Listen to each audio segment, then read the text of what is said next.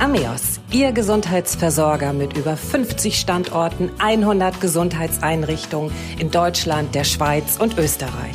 Ameos mittendrin, füreinander stark. Herzlich willkommen zu unserer Sprechstunde.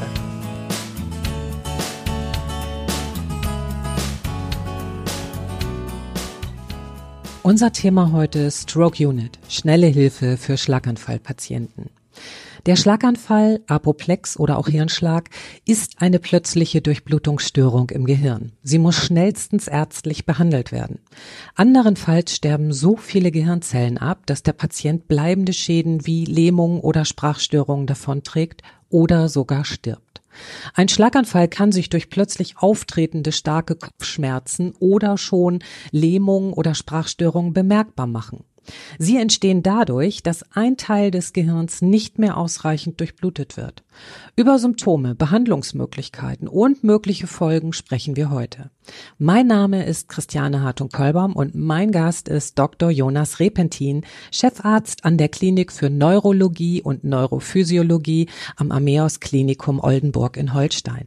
Herzlich willkommen, Herr Dr. Repentin. Vielen Dank für die Einladung.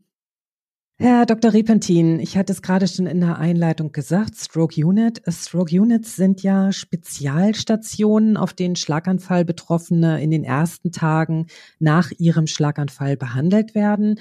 Auch am Ameos Klinikum Oldenburg gibt es so eine Spezialstation. Was ist das Besondere an diesen Stroke Units? Ja, die Stroke Units oder zu Deutsch ähm, Schlaganfall-Spezialstationen ähm, befinden sich in einer neurologischen Abteilung ähm, und äh, werden besetzt von einem multidisziplinären Team. Das heißt, ähm, durch Therapeuten wie Physiotherapeuten, Ergotherapeuten, Logopäden und ähm, speziell ausgebildeten Pflegekräften, die sich mit der akuten Schlaganfallversorgung auskennen und eben dann Neurologen, die äh, die Schlaganfalldiagnostik äh, und Therapie begleiten. Das heißt, jemand hat einen Schlaganfall, kommt auf diese Station und wird sofort auch behandelt. Also heißt, ich stelle mir das jetzt so vor, man ist, man hat einen Schlaganfall, braucht vielleicht erstmal Ruhe. Das ist dann aber in diesem Fall nicht so. Ja, das hat man früher gedacht, dass man nach einem Schlaganfall, da kann man sowieso nichts machen. Und ähm, äh, mit einem akuten Schlaganfall wurde man damals ja nicht behandelt. Das ist ja zum Glück äh, alles Vergangenheit. Inzwischen werden ähm, akut Schlaganfallpatienten sehr wohl behandelt, auch äh, spezifisch therapeutisch. Das bedeutet, ähm, es können äh, spezielle Maßnahmen gleich in der ersten äh, ja, Aufnahmesituation gemacht werden. Und zwar gibt es ähm, die, das Konzept der Thrombolyse, das heißt, bei 80 Prozent der Schlaganfällen handelt es sich ja um Infarkte. Das bedeutet, dass bestimmte ähm, Hirnareale nicht mehr mit Blut versorgt werden durch ein Blutgerinnsel. Und dieses Blutgerinnsel kann man mit Medikamenten in den ersten viereinhalb Stunden auflösen. Und ähm, mit bestimmten Kathetertechniken kann man diese Blutgerinnsel auch noch zusätzlich entfernen, wenn die größer sind, größere Gefäße betroffen sind.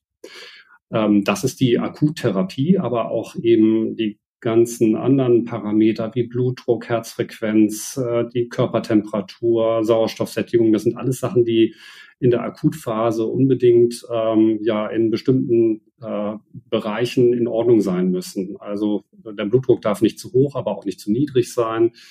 Ähm, die Körpertemperatur muss normotherm, heißt also nicht kein Fieber ähm, haben. Äh, die, äh, der Blutzucker muss äh, korrekt sein. Das sind alles Sachen, die in dieser, gerade in den ersten ja, 24 Stunden eine sehr große Rolle spielen. Das bedeutet, dass da wirklich jede Sekunde zählt, in dem Moment, wo jemand einen Schlaganfall hat oder wo man als Angehöriger, ein bekannter Arbeitskollege sieht, da könnte ein Schlaganfall sein, muss sofort gehandelt werden. Also, wie ich eben schon sagte, jede Sekunde zählt dann.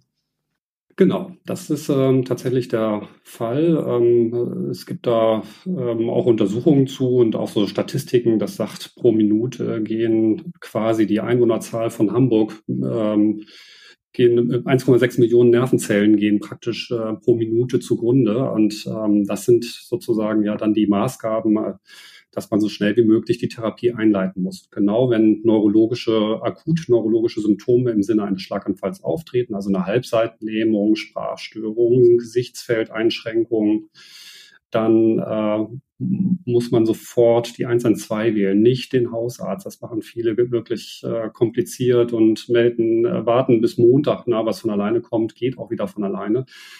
Ähm, aber nein, also das ist wirklich ganz, ganz schnell mit 112, akuter Schlaganfall, ähm, äh, muss über den Rettungsdienst äh, so schnell wie möglich dann spezifisch äh, auf eine Stroke Unit gebracht werden.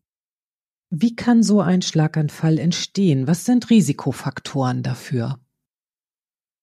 Also der äh, Schlaganfall ähm, hat verschiedene Risikofaktoren. Also die, der größte Risikofaktor ähm, für einen Schlaganfall in Deutschland ist letztlich der Bluthochdruck, aber auch bestimmte Herzrhythmusstörungen spielen eine Rolle. Ähm, Rauchen, Arteriosklerose, also hohe, hohe Cholesterinwerte, ähm, Bewegungsmangel, ähm, ähm, das sind sozusagen die, die häufigsten Ursachen. Es gibt aber auch natürlich seltene Ursachen, ähm, wie bestimmte Herzfehlbildung oder äh, genetische Veränderungen, die äh, Schlaganfälle machen können.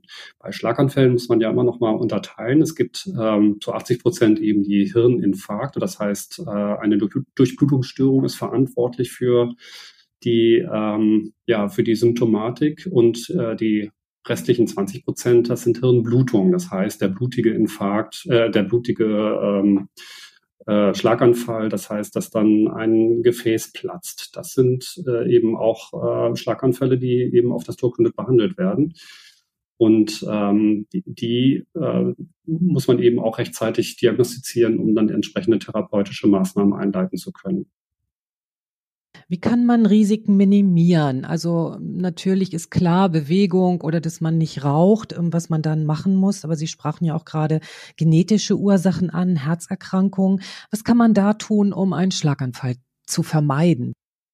Erstmal muss äh, einem klar sein, dass man äh, Schlaganfall-Risikofaktoren hat. Bedeutet, ähm, dass man regelmäßig die, den Check-up beim Hausarzt machen muss, dass man äh, die Blut, den Blutdruck kontrollieren muss, ähm, weil der Bluthochdruck, den merkt man an sich erst, wenn es zu spät ist. Ähm, also es gibt viele äh, Patienten, die wir auch stationär täglich haben, die die ganze Zeit mit hohen Blutdruckwerten rumlaufen. Das weiß nur keiner, weil nie gemessen wurde oder eben ähm, schon lange nicht mehr gemessen worden ist oder die Medikation nicht richtig mehr angepasst worden ist. Also das ist in meinen Augen mit der wichtigste Faktor, um ja wirklich die meisten Patienten äh, vor einem Schlaganfall zu, äh, ja, zu äh, retten oder davor zumindest die größeren äh, ja, äh, Behinderungen zu vermindern.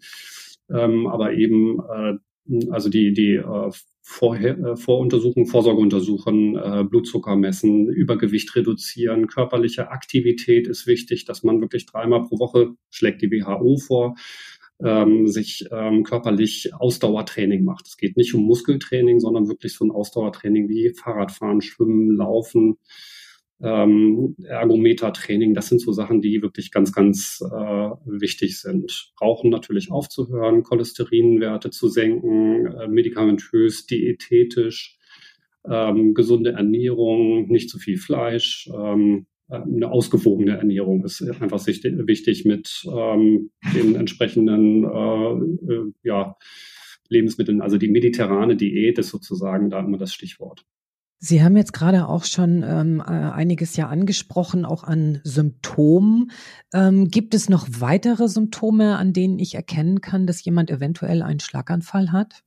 Ähm, ja, also das ist manchmal gar nicht so einfach. Ähm, es gibt äh, bestimmte Symptome, die vielleicht auch gar nicht so mm, offensichtlich sind. Also ähm, die offensichtlichen Symptome sind eine Halbseitenlähmung, ist der hängende Mundwinkel, ist ähm, plötzlich verwaschenes Sprechen. Ähm, dahinter kann natürlich auch mal was anderes stecken. Also wenn jemand Hochfieber hat, ähm, dann kann man auch mal undeutlich sprechen oder wenn man ja betrunken ist oder äh, sowas in der Richtung, dann äh, spricht man auch undeutlich. Und das passiert auch immer wieder, dass Patienten mit einem Verdacht auf einen Schlaganfall äh, kommen, äh, nicht mehr richtig sprechen können und letztlich stellt man dann doch andere Ursachen fest, äh, wie epileptische Anfälle oder eben äh, Intoxikation mit Medikamenten oder eben auch Alkohol. Ähm, aber äh, wichtig ist, äh, glaube ich, erstmal überhaupt dran zu denken, dass es sich um ein Schlaganfallsymptom halten kann, wie Halbseitenlähmung und ähm, Sprechstörung. Ähm, aber eben auch Sehstörungen können äh, Symptome eines Schlaganfalls sein, wie Halbseitenlähmung, äh, äh, Halbseiten, äh, dass man also nach rechts oder links nicht mehr richtig sehen kann. Ähm, also Gesichtsfeldeinschränkungen ist sozusagen die korrekte Beschreibung für dieses Phänomen. Ähm, dann die äh, ja, starke Kopfschmerzen können auch mal auf eine gefährliche Hirnblutung hinweisen. Verwirrtheit wird häufig verwechselt mit einer Aphasie. Das heißt, Aphasie ist ähm, ja eine Sprachstörung. Die Patienten können nicht mehr äh, sprechen. Es kommt praktisch nur noch Kauderwelsch raus oder es werden Worte verwechselt. Ähm, und das äh, können sozusagen, das sind dann Schlaganfallsymptome, ähm, die im Sprachzentrum stattfinden. Das sind so die ja, die, die ähm, meisten äh, Symptome. Doppelbilder spielen auch eine, können auch eine Rolle spielen als Ursache für einen Schlaganfall. Ich glaube, das meiste habe ich jetzt erwähnt. Wenn man solche Symptome erkennt, was kann man oder was muss man dann tun? Klar, die 112 wählen, damit möglichst ganz schnell äh, medizinische Hilfe kommt. Aber was kann man ähm, dann tun, selber erste Hilfe leisten? Was ist da angebracht dann in dem Moment? Also ganz wichtig für die Angehörigen ist ähm, Medikamentenplan und äh, die Information, wann noch alles in Ordnung war. Wir haben ja ähm, bestimmte Zeitfenster. Das heißt, wenn ein akutes Schlaganfallsymptom auftritt, dann äh, führen wir die Akutdiagnostik im Krankenhaus durch. Und äh, dafür müssen wir wissen, wann war noch alles in Ordnung. Wenn jemand vor einem steht und plötzlich äh, eine Halbseitenlähmung kriegt, dann ist in der Regel relativ klar, wann, äh, wann das Ganze losging. Aber häufig sind es ähm, auch Schlaganfallsymptome, die morgens beim Aufwachen erst auffällig sind. Und da hilft es tatsächlich nicht weiter zu wissen, wann das Ganze, äh, wann das aufgefallen ist, sondern wann zuletzt noch alles in Ordnung war. Das, äh, das ist eine wichtige Information. Also wann sind die Schlaganfallsymptome aufgetreten, beziehungsweise wann war noch alles in Ordnung. Ähm, und wie gesagt, die, die Vormedikation ist extrem wichtig und Vorerkrankung nimmt der Patient eine Blutverdünnung ein. Das ist eine ganz, ganz essentielle Information, weil wir in der Akutsituation Medikamente spritzen zur Blutverdünnung, die man in bestimmten Situationen nicht spritzen darf, weil es dann zu lebensgefährlichen Komplikationen kommen kann. Und deswegen äh, sind diese Informationen wirklich ganz essentiell. Ähm, was man äh, körperlich mit dem Patienten macht, versuchen zu beruhigen, beziehungsweise stabile Seitenlage, wenn der Patient sich nicht ähm, bewegen kann ähm, und äh, ja, also die, die, Hauptinformation ist wirklich die 112 ähm, und diese Informationen zum, äh, zum Beginn der Symptomatik und Vorerkrankung und Vormedikation. Sie haben ja schon ein paar Folgen auch genannt, die so ein Schlaganfall haben kann. Welche weiteren neurologischen Folgen kann ein Schlaganfall haben und welche psychischen Folgen kann auch so ein Schlaganfall nach sich ziehen? Ja, das, ähm, die Akutsymptome machen ja eine, also können eine Halbseitenlähmung machen und ähm, oder Sprach- und Sprechstörungen, Sehstörungen. Und das kann natürlich alles im schlechtesten Fall bleiben, dass ein äh, Mensch auch äh, Monate später nach äh, Reha-Maßnahmen ähm, trotzdem eine Halbseitenlähmung hat. Aber das wollen wir ja verhindern, sodass ähm, je schneller die Therapie eingeleitet wird, ähm, gleich zu Beginn, äh, dann äh, eben diese Symptome so gering wie möglich äh, dann zurückbleiben. Und das wäre ähm, die, äh, da, das kann eben äh, durch Reha-Maßnahmen und die Akuttherapie äh, so gering wie möglich gehalten werden. Das heißt, diese neurologischen Ausfälle sind dann reversibel, je schneller man ähm, tätig wird medizinisch. Genau. Kann man das so sagen? Ja, das kann man so sagen. Ähm, man kann das äh, damit erklären, dass das Gehirn ähm, ist schon eine sehr empfindliche Substanz. Also ähm, je länger das Gehirn kein Blut kriegt, also keinen Sauerstoff, ähm, desto schneller oder desto mehr geht äh, praktisch vom Gehirn kaputt. Und das wollen wir so schnell wie möglich rückgängig machen. Kleine ähm, Schlaganfälle werden kleine Symptome vielleicht nur machen, große Schlaganfälle, also große Gebiete, die im Gehirn betroffen sind, von der, äh, die von der Durchblutung abgeschlossen sind, die machen natürlich größere Symptome auch. Und ähm, je schneller ich äh, die äh, Durchblutung wiederherstellen kann, desto geringer ist die äh, Behinderung am Schluss. Was bedeutet das aber auch psychisch für die Patienten, für die Betroffenen? Das ist unterschiedlich. Also ähm, die Patienten ähm, äh, hängt so ein bisschen von der Schlaganfalllokalisation ab. Ähm, die Patienten selbst haben ähm, natürlich sind natürlich stark eingeschränkt oder können stark eingeschränkt sein von der Schlaganfallsymptomatik, können Depressionen entwickeln, ähm, haben natürlich eine, eine neue, neue Lebensumstände eventuell danach. Ähm, das sind, kann sehr vielfältig sein. Das hängt dann auch davon ab, äh, wie der einzelne Patient und auch die familiäre Unterstützung dann in der Krankheitsverarbeitung äh, ja, hilft. Kann da auch so ein Teufelskreis entstehen? Das heißt, ähm, der Patient hat Angst, gerät unter Stress, ähm, weil er eben Angst hat, wieder einen Schlaganfall zu bekommen.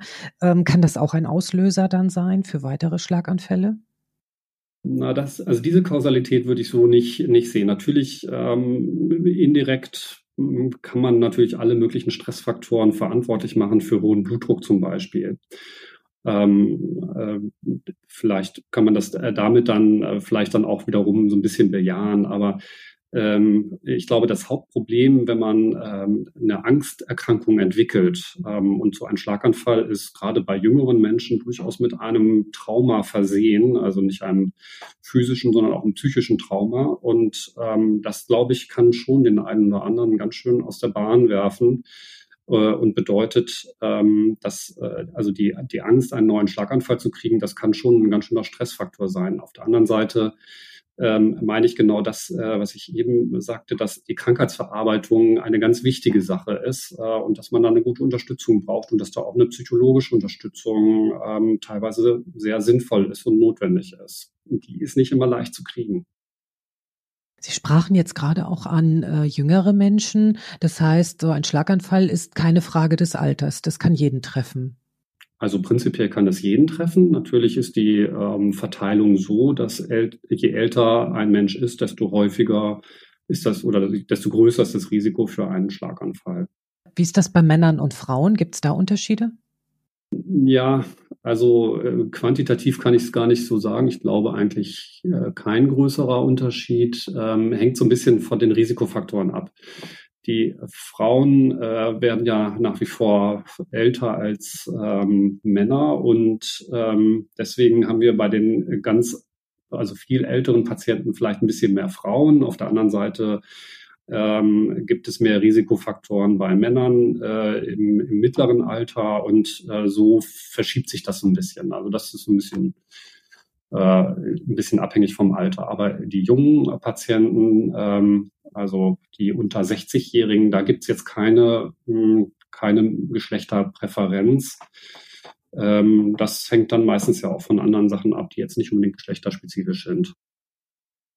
Wie lange bleiben die Patienten bei Ihnen auf der Schlaganfallstation und äh, was kommt eigentlich danach, wenn man bei Ihnen sozusagen durch ist?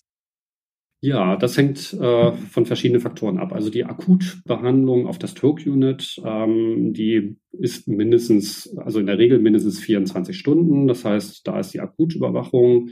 Wenn der Patient äh, schwere Symptome hat, dann auch durchaus länger.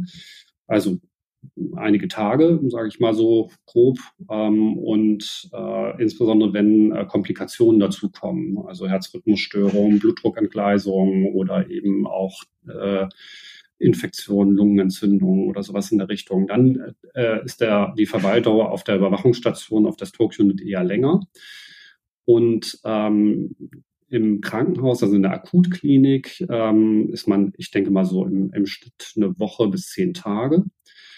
Und ähm, wenn starke oder neurologische Symptome äh, nach dieser Zeit noch vorhanden sind, dann wird eine äh, Rehabilitation veranlasst. Und das hängt wiederum von dem Schweregrad der Beschwerden ab. Es gibt Reha-Maßnahmen, die quasi ambulant oder eben ja, äh, als äh, Anschlussheilbehandlung stattfinden.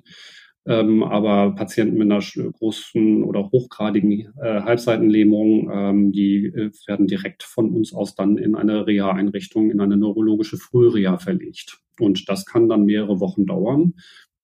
Ähm, und danach ähm, wird man sehen, wie viel bleibt noch übrig, wie ist die Anschlussversorgung. Aber darum kümmert sich ja dann letztlich die neurologische Reha. Das heißt, die Patienten sehen sie relativ kurz, ähm, die werden dann ja sozusagen weitervermittelt. Wie viele Plätze gibt es bei Ihnen auf der Schlaganfallstation in Oldenburg? Wir haben eine kleine Stroke Unit mit vier Monitorbetten. Wenn Betroffene bei Ihnen ähm, entlassen werden oder weitervermittelt werden, ähm, was würden Sie denen raten sozusagen für ihren weiteren Weg? Also nach den äh, Reha-Maßnahmen wird man natürlich sehen, was bleibt übrig. Und ich würde dringend ähm, oder den Patienten, die wirklich noch äh, Beschwerden haben, ähm, auch empfehlen, auch den Angehörigen. Das ist ja ähm, ganz wichtig, dass die Angehörigen auch äh, mit im Boot sind, äh, dass sie sich an einer Selbsthilfegruppe wenden. Und da gibt es in, in Schleswig-Holstein und Hamburg eben auch ganz aktive ähm, ja, Mitglieder und das äh, macht, glaube ich, ähm, Sinn, sich da auch zu engagieren. Und wahrscheinlich auch eine Lebensumstellung vornehmen. Sie haben ja vorhin schon das Thema Ernährung auch angesprochen, ähm, dass man eben eine ausgewogene Ernährung hat, ähm, Bewegung, all diese Dinge. Und äh, gibt es auch für betroffene Angehörige, Familienmitglieder, ähm, Partner, Arbeitskollegen, die es vielleicht miterlebt haben, noch eine Empfehlung, die Sie denen mitgeben würden? Also natürlich die Unterstützung des Patienten. Das ist ja äh, klar, dass man da wirklich ähm, auch äh, ja, tätig sein muss, aber auch die, die Partner, die ähm, Lebensgefährten, die brauchen teilweise Unterstützung und das krieg, kriegen die wirklich, glaube ich, ganz gut über Selbsthilfegruppen ähm, ja auch vermittelt und auch Unterstützung. Ähm, die Hilfsmittelversorgung, finde ich, ist äh, ganz wichtig, dass die gut stattfindet. Und ähm, da muss man eben ganz individuell gucken, wie, äh, wo, wo sind äh, Hilf, wo besteht Hilfebedarf zu Hause, wo ähm, muss vielleicht ein Handgriff eingesetzt werden, wie sind die Türenbreite, ist ein Rollstuhl überhaupt notwendig, vielleicht ja auch nicht, äh, oder nur für draußen, ist der, ist da ein Elektroantrieb notwendig? Oder reicht ähm, ähm, mit, mit Handantrieb. das sind so Sachen, die, die man dann äh, ganz individuell äh, betrachten kann. Aber da sind die Sanitätshäuser ganz hilfreich. Die kommen dann auch mit nach Hause und gucken sich das vor Ort auch an, was da sinnvoll ist. Ich sage an dieser Stelle zunächst vielen Dank, Herr Dr. Repentin, für unsere Zuhörerinnen und Zuhörer. Wir werden ähm, die Internetadressen von Selbsthilfegruppen äh, ebenfalls mit veröffentlichen, an die Sie sich dann wenden können. Ansonsten ähm, gibt es natürlich auch Stroke Units äh, überall in ganz Deutschland und äh, speziell eben diese Stroke Unit Station in Oldenburg in Holstein vom Ameos Klinikum, über die wir gerade gesprochen haben und Chefarzt Dr. Repentin. Vielen Dank, dass Sie uns zur Verfügung standen. Tschüss. Ja, tschüss, vielen Dank.